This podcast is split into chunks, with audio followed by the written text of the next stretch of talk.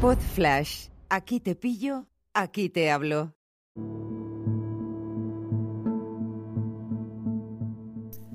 Hola a todos, ¿qué tal? ¿Cómo estáis? Hoy quiero hablaros de...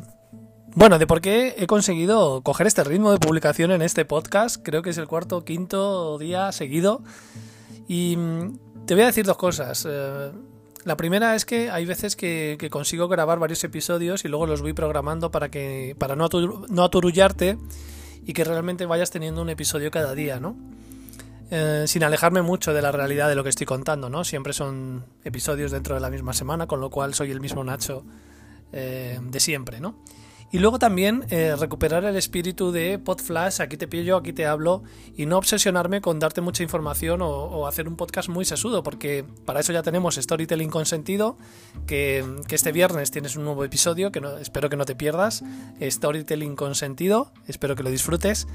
Y, mantener este podcast mm, como ideas, flashes, podflash, ideas eh, sueltas, reflexiones sobre temas concretos, sin entrar en, multitemas ni en profundizar demasiado, ¿no? Hoy quiero hablarte de los grupos de WhatsApp que te comenté ayer, de los grupos de WhatsApp, de los grupos de Telegram y de por qué considero que son una pérdida de tiempo. Hay, bueno, hay una costumbre en crear comunidad, ¿no? Entrar en una gran comunidad, de hecho, em, hay comunidades como la de boluda.com o Víctor Correal, que me parece este segundo un tío muy interesante, la verdad. Y, lo que me echa para atrás de sus comunidades, de sus, de sus metodologías, de, de sus membresías, es el tema de la comunidad.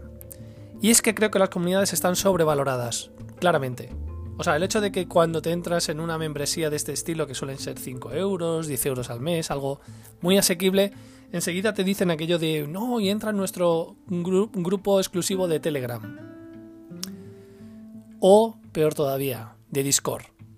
Discord o Discord eh, es una herramienta que, mira que lo he intentado, pero me parece espantosa.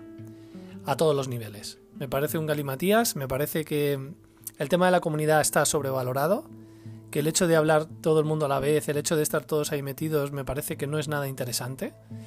El hecho de darte visibilidad puede estar bien, pero está muy sobrevalorado eh, la cantidad de, melones que se abren, de temas que se abren, que te desvían de tu día a día.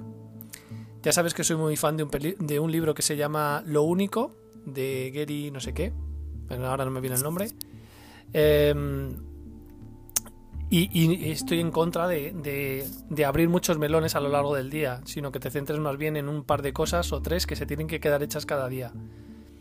Y estas comunidades de emprendedores, de gente que tiene los mismos intereses que tú, pues salvo en el caso, por ejemplo, de, yo que sé, imagínate que te metes en una comunidad de pérdida de peso, de hacer ejercicio, eso sí me puede parecer motivante, ¿no? Hacerlo con gente, pero aún así, la cantidad de interrupciones o de atención que tú le tienes que prestar a esas comunidades, me parece que va en detrimento y es muy tóxico para la gestión de tu tiempo. Esta es la reflexión que quiero dejar hoy porque me parece que que cada vez que tengo la tentación de apuntarme a una comunidad de este estilo, siempre me termina frenando el hecho de que va a haber un montón de gente hablando y la inmensa mayoría de esa gente no vas a conectar con ella, eh, no te va a interesar lo que, lo que comentan y muy probablemente al final mucho ruido y pocas nueces. Y tú dirás, pues qué cenizo. Pues es verdad, qué cenizo. Vamos a intentar arrojar un poco de luz. Para mí, ¿cuál es la alternativa? Realmente, y lo digo en mis cursos, en mis, en mis eh, talleres, em, fíjate un objetivo profesional y piensa en las personas que te pueden ayudar a conseguirlo. Y habla con ellas directamente. Escríbeles un email. ¿Sabes lo que puede pasar? Que te contesten. Y a partir de ahí, depende de ti. Un one-to-one. Que el que mucho abarca, ya sabes que poco aprieta. Un abrazo fuerte, que tengas un fantástico viernes y fin de semana. Chao. Una producción ático de podcast